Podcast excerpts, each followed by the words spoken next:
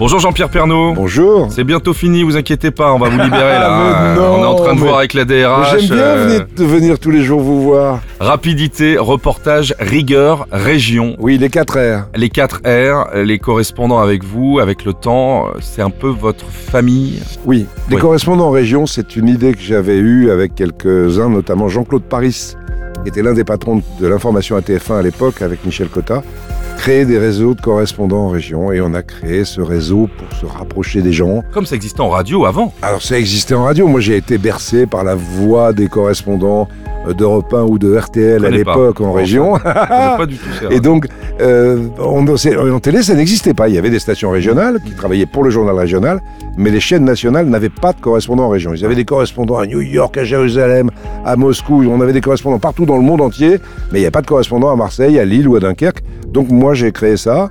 Et au début, on m'a traité vraiment de fou. Ah oui Ah oui, complètement. Et pourtant, vous étiez euh, au cœur de l'action pour le coup quand ça se passait en France. Ah S'il bah y a oui. une équipe locale. euh, Mais tout le monde s'en foutait de ce qui se passait Ah bon en France à Ah oui. l'époque. mais On parlait pas de la météo.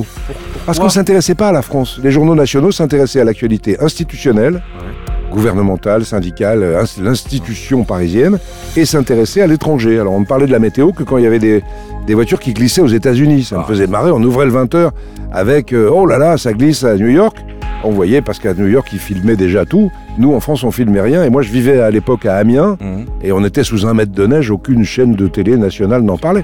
Étonnant. S'il neigeait pas sur le pont de l'Alma, ça n'intéressait pas les journalistes parisiens. Et ça m'a énervé pendant des années. Ouais. Ça m'énervait tellement que je le disais dans les couloirs, et c'est pour ça que quand Brouzy est parti, on m'a demandé de le remplacer. Eh bien écoutez, pour rendre hommage à tous vos amis, votre famille des correspondants, on va passer place des grands hommes de Patrick Bruel. Ah, c'est des mecs géniaux, et j'adore Bruel aussi. L'instant Pernaud sur Nostalgie. On s'était dit rendez-vous dans dix ans.